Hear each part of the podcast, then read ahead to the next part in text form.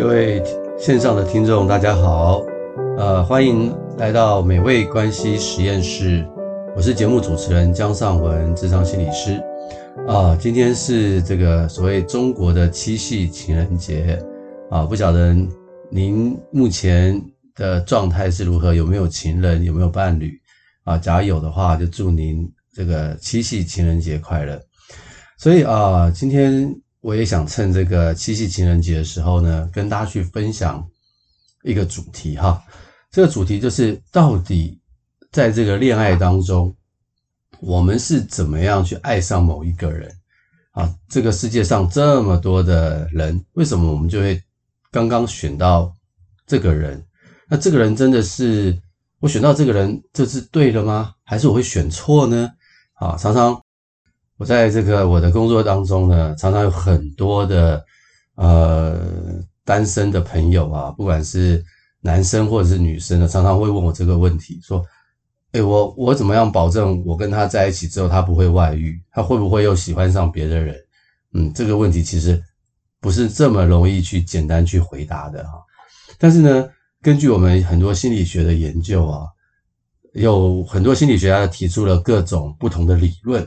啊，为什么人跟另外一个人会互相选择？啊，有譬如说有什么亲密度的信息论呐，机缘巧合啊，啊，那中国人常常就讲说，哎，跟你有没有缘分嘛？哈，有些人说啊，有缘无分啊，所以各种理论都是有啊。好，其实哈，呃，先我们先先撇开这些理论啊，不晓得你现在在你的呃感情生活当中啊，会不会有以下的一些困扰啊？这是我。呃，工作里工作里面常常碰到的一些状况，第一个就是他很难选择，因为太多可以选了，啊，就不知道该怎么选啊。不知道大家有没有一种经验啊？就是说，假如你去那个卖场买东西的时候，你本来就是想买一个啊、chips 好了，就是那个薯片，就你一去之后发现说，哇，这个 卖场里面有十几种薯片，二三十种口味可以选择。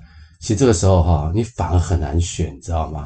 因为你看了这个好像很好吃，另外一个又好像很好吃，所以就会有这种所谓的哈选择困难症。嗯，那以前的在古代的时候哈，其实人跟人之间的社交活动没有那么复杂，所以能选的真的就不多了啊，就是周遭的人，要不是靠人介绍。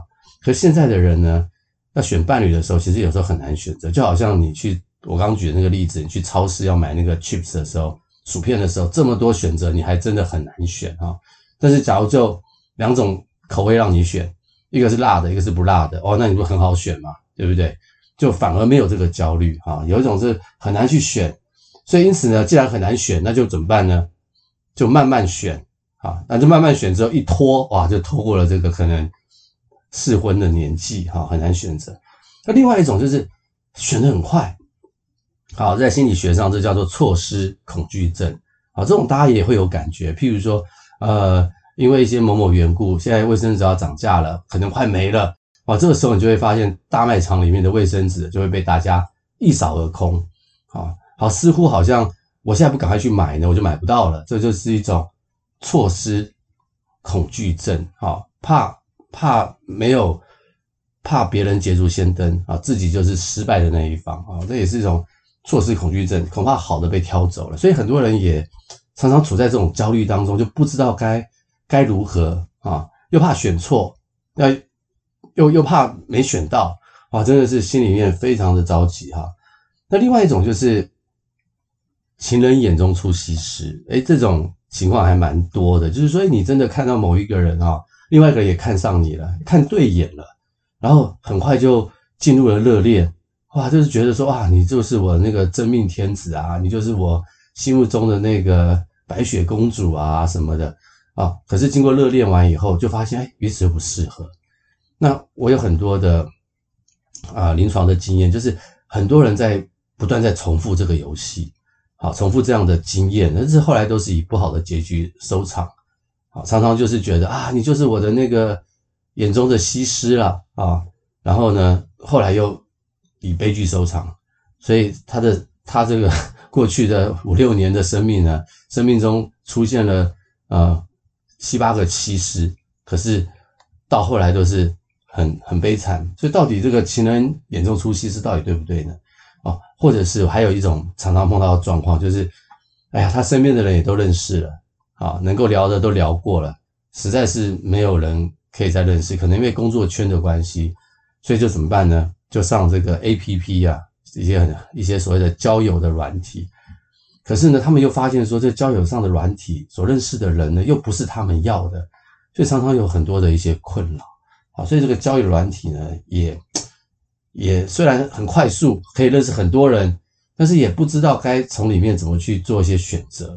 好，所以其实很复杂啊。所以这爱情啊，真是一个千古难解的问题啊。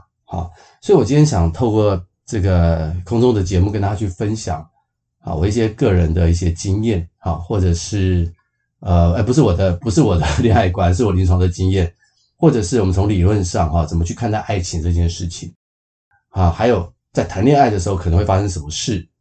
那如此一来，或许我们就可以对自己的状况有更多的了解。呃，爱情有很多很多的理论啊，最常提到的是一个叫做 Stanberg 所讲的爱情三角理论啊，这个很多人都在讲。那他这，但他他的是说，爱情有三个主要的元素啊。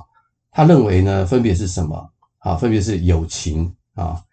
友情就是指什么呢？指两个人之间有一些啊，他们都能够感觉到有很深的友谊，然后呢，也会感受到彼此高度的尊重啊。他们会分享彼此高兴的事情，也会分享彼此难过的事情。他会彼此沟通，而且在对方有需要的时候会。进行帮助啊，基本上这种就是两个人一起经历过一些事情，能够了解彼此的内心的一些世界和心事啊，这是所谓友情。那第二个因素呢是激情。什么叫激情呢？基本上就是性关系。啊，这个简而言之啦啊，当然 Sternberg 讲的激情不不只包含是这些东西，但是我们就简而言之，就是我们讲的这个做爱啦，性关系。第三个是承诺，好，承诺指的是什么呢？承诺就是指说，哎，我决定只爱你一个人，好，它可能分成是短期的，好，那那就是男女朋友嘛，好，我们在交男女朋友的时候，我答应你，你答应我们不会再去跟另外一个人交往，啊，或者是长期的，那当然就是啊，我们真的觉得我们彼此很适合，我们共组个家庭吧，就结婚。所以这个承诺呢，可能有短期有长期的，所以基本上，Stember 认为一个爱情呢。包含了这三个元素啊，友情、激情跟承诺。好，那假如这三个元素呢都有的话，而且呢是很丰富的话，那你可以想象这一对伴侣的感情应该是很好嘛，对不对？好，就不至于分开。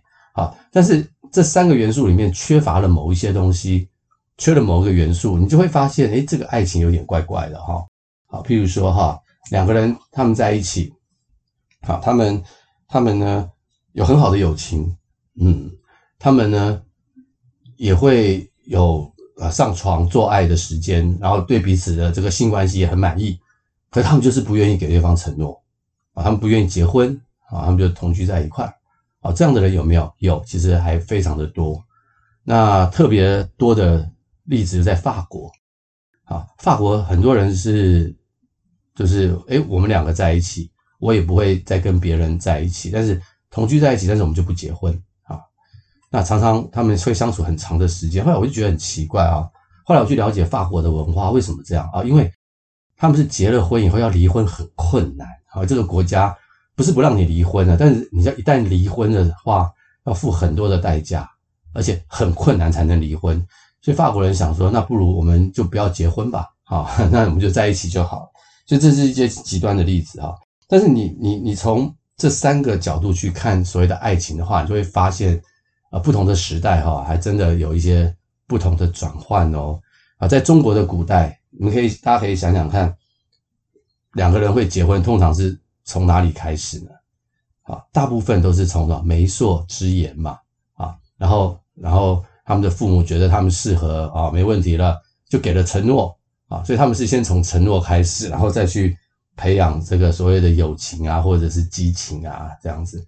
那当然呢，有些武侠故事啦，或者是电影情节，他们是所谓的青梅竹马哈，师兄妹啊，这种有啦，但是很少嘛，对不对？哈，假如是这样的话，还真不错。但是大部分都是所谓的媒妁之言啊，指腹为婚呐，从承诺开始哈。那我刚刚有提到那个交友软体的 APP 哈，很多人来跟我谈的时候，他们有很大的困扰，就是说他们其实很想从这个交友软体里面去扩充自己的朋友圈，然后呢，很想呢能够嗯从里面真的去挑到一个他想要跟他谈恋爱的人。不过很不幸哈，交友软体里面很多都是要约炮的。那假设是从约炮这个途径进来的话，就是 Stanberg 里面所讲的激情这个途径。啊，那那事实上很多人好像，我不是我不太知道是大家都接受啊。不过好像很多很多人都是透过这个途径，先尝试好性关系以后，然后再看看要不要交往。嗯，我听到的还不在少数哦。但是哈，有人会问我说这样子好不好？嗯，我觉得这个东西好不好，真的是。可能因人而异吧，好，可是我可以分享一下，根据心理学哈，或者是我多年咨商的经验哈，我觉得怎么样做比较好哈？我觉得还是从友情的这个途径呢去进入会比较好。是什么原因呢？可以跟大家分享一下哈。第一个，大家要去了解哈，关于这个亲密关系哈，男生跟女生呢是很不一样的。男生哈，男人啊，他所谓的爱情常常是第一个是从视觉吸引。就是他觉得你长得漂不漂亮，坦白说就是这样，常常是如此。然后呢，就会开始有可能产生这个所谓的性欲望。嗯，男生哈常常不是很确定自己是真的喜欢一个女生，还是是被对方的外貌或者是身体所吸引。男生常常可能不是那么容易去去分得出来这件事情。好，那。很多的研究我就发现哈，临床的研究发现说，男人哈在做爱之后啊，哇，做爱前的很激情啊，哇，很很开心啊，哈，那射精高潮以后呢，很有趣哈，男人呢突然会变得很理智，然后呢，他会开始去，他开始会去思考一下说，诶，我真的是喜欢这个人吗？他开始那个理智中枢会出现，开始去思考这个问题，然后他对女性跟他做爱玩的那个女生哈。那个感觉的激情会快速的下降，然后要经过一段时间才会慢慢的再回升。这是男生哈，那女生就不一样哦。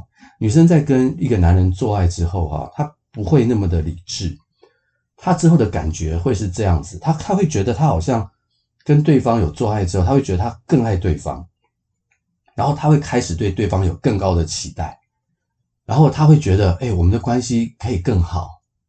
啊，它是一种感觉啊，可是男生刚好相反，男生这时候的感觉会立刻下降，会变得很理智。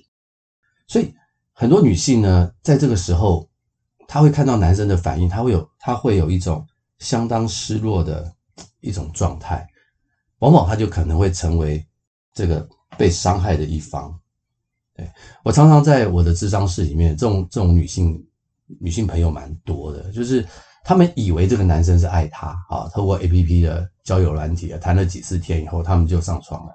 诶，没有想到上床以后，这个男的就消失了啊，就或或者就不见面了，或者是已读不回了。然后他们常常的困扰就是说，诶，奇怪，我觉得他还不错啊，他也会跟我聊天呐，我们不是第一次就上床啊，可能也碰了几次面啊什么的。那为什么他上跟我上床以后，我就就不见了？很多女生都会问同样的问题。那。我会跟他们讲说，其实是因为那个男生他其实还搞不清楚他是喜欢你这个人还是喜欢你的身体，他没有足够的时间去思考这个问题，然后你们就发生了这个所谓的性关系了。然后，所以就有人问我，那那那我该怎么做呢？嗯，曾经有个个案，他受伤过很多次，我就跟他说，那这样子吧，我们可以讨论一下。假如下次你认识一个还不错的男生，他又要邀你上床了，那你该怎么做？好，他说以前我就觉得感觉还不错，我也蛮喜欢他的，我们就上床了。那我说对对对，那你之前都是一些会让你受伤的经验吧？那你觉得这次可以怎么做？嗯，他说那我就拒绝他。哦，我说这是你自己说的，你拒绝得了吗？他说也可以啦，我其实对性没有那么的。要需要，我只是有时候是配合那个男生哦。那好，那你就拒绝他。我说，假如你想拒绝他，那你就拒绝他。我说，你拒绝他，你看看他的反应会怎么样？哎，后来他真的拒绝了一个男生哦，你猜怎么样嘛？那个男生跟他说：“哎，坦白讲哈，没有女生这样拒绝我。”哎，他说：“其实我也是想找一个女生会拒绝我的，可是我我也不知道该怎么做，因为他他的男生就说，我其实我也不知道到底 我是不是喜欢你，可是我感觉我好像喜欢你，那我就想说，那我就跟你跟你上床试试看吧。那上床上床以后。”我们做爱以后，我真的觉得我喜欢你，那那我们就可以在一起。这样，很多男生可能是这样想。后来这个女生她就拒绝这个男生，诶，那这个男生的表达让这女生也很惊讶。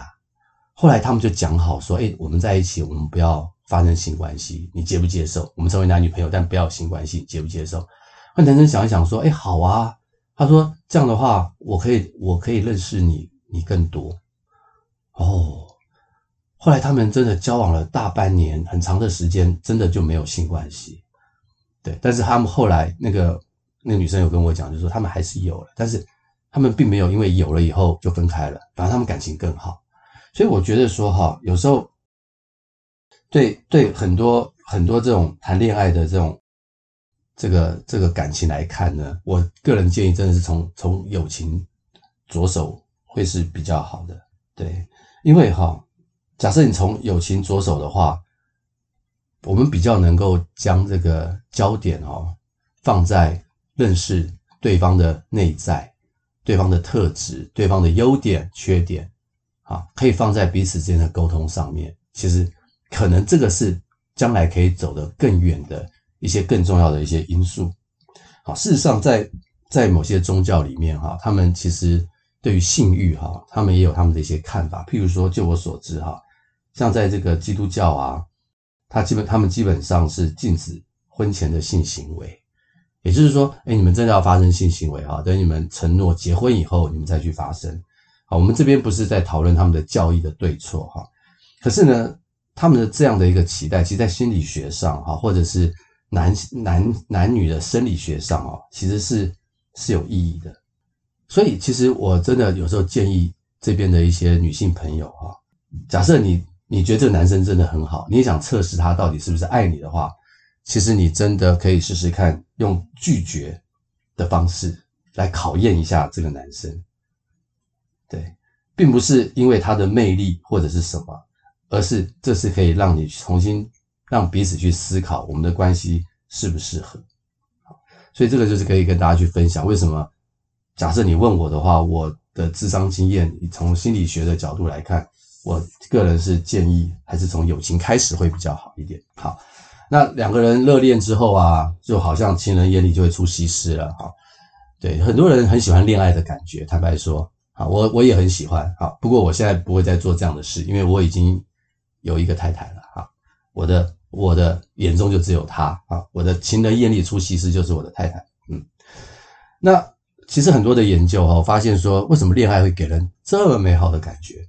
啊，其实很多研究告诉我们说，其实有所谓的爱情荷尔蒙，爱情荷尔蒙不止一种哦，所以你就知道这个感觉是很很多重，而且是非常美好的感觉啊。据我们所知，爱情荷尔蒙有所谓多巴胺啊，有正肾上腺素，还有一种东西叫做 PEA。多巴胺呢，就会让人觉得很兴奋嘛，哈，正肾上腺素会觉得哦，心跳加快啊啊，这个就是我我跟他在一起，我心跳加快，代表我很喜欢他什么的哈。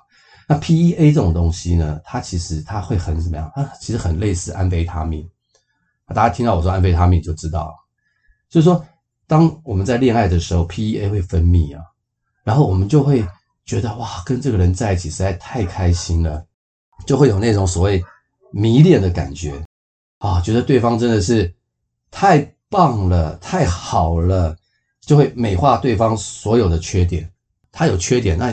他一定是他有什么样的特别的原因啊？就是完全的合理化，可以说是完全看不到对方眼中的缺点，因为这个感觉实在太好了。假设假设你想你在吸毒的时候，你一定觉得这个这个世界是非常美好，对不对？人人才会去吸毒嘛啊！可是这样，我我鼓励大家不要去吸毒哦啊！我只是说那个感觉是非常非常美好，就很像恋爱的感觉，热恋的感觉啊。那很多的研究会发现说，这种感觉哈，其实跟哈。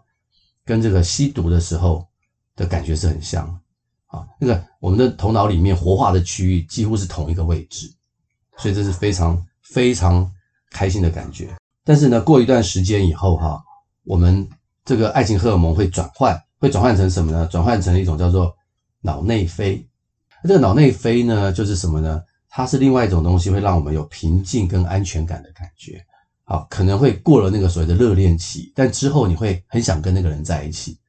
啊，你会觉得跟他在一起就觉得很安全，跟他在一起就觉得很平安。好，彼此都是这样的状态。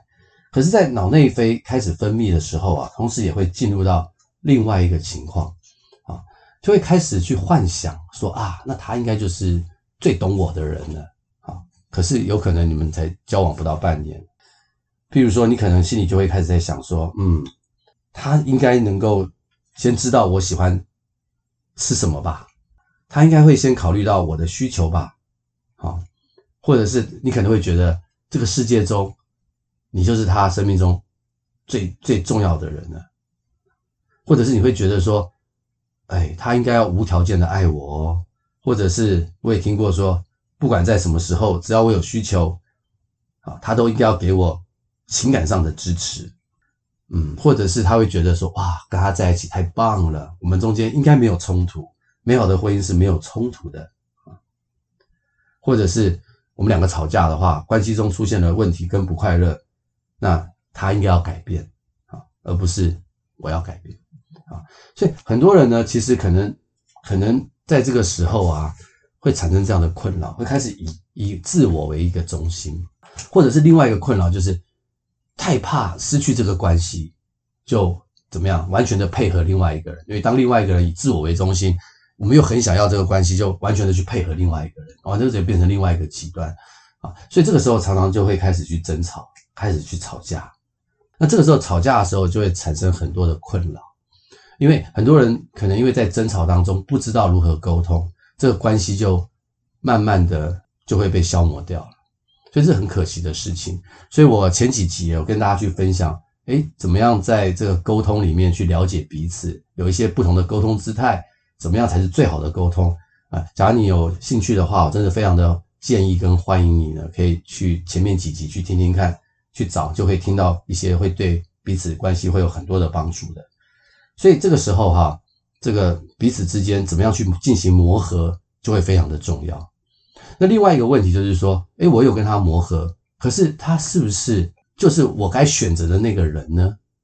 诶，这有时候这个问题就来了。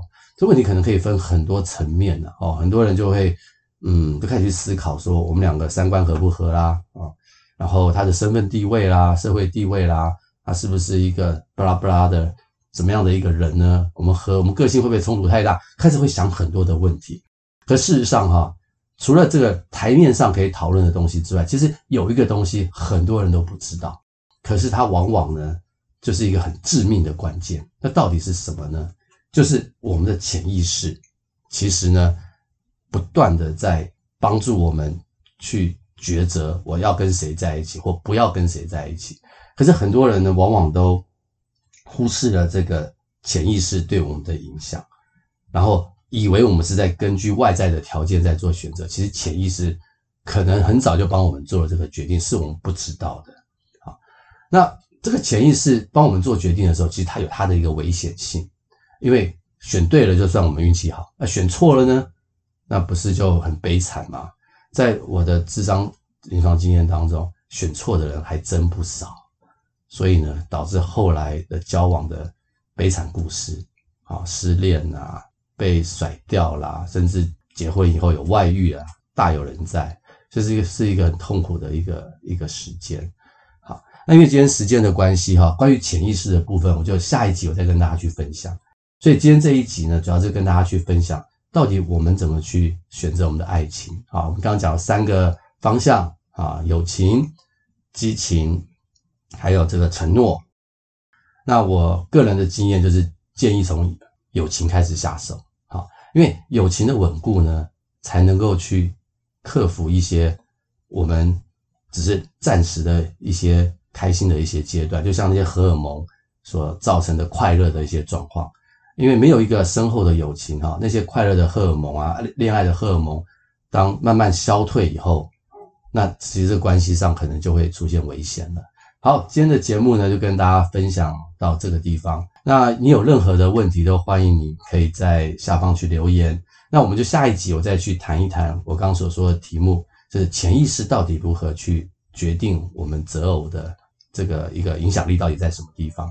好，那今天节目就到这个地方，谢谢大家的收听啊。那有机会你也可以按赞，也可以去分享这个节目。希望今天的节目可以让您觉得有很多的收获，也祝大家。有情人终成眷属啊！七夕情人节快快乐乐，那我们下回空中见，谢谢。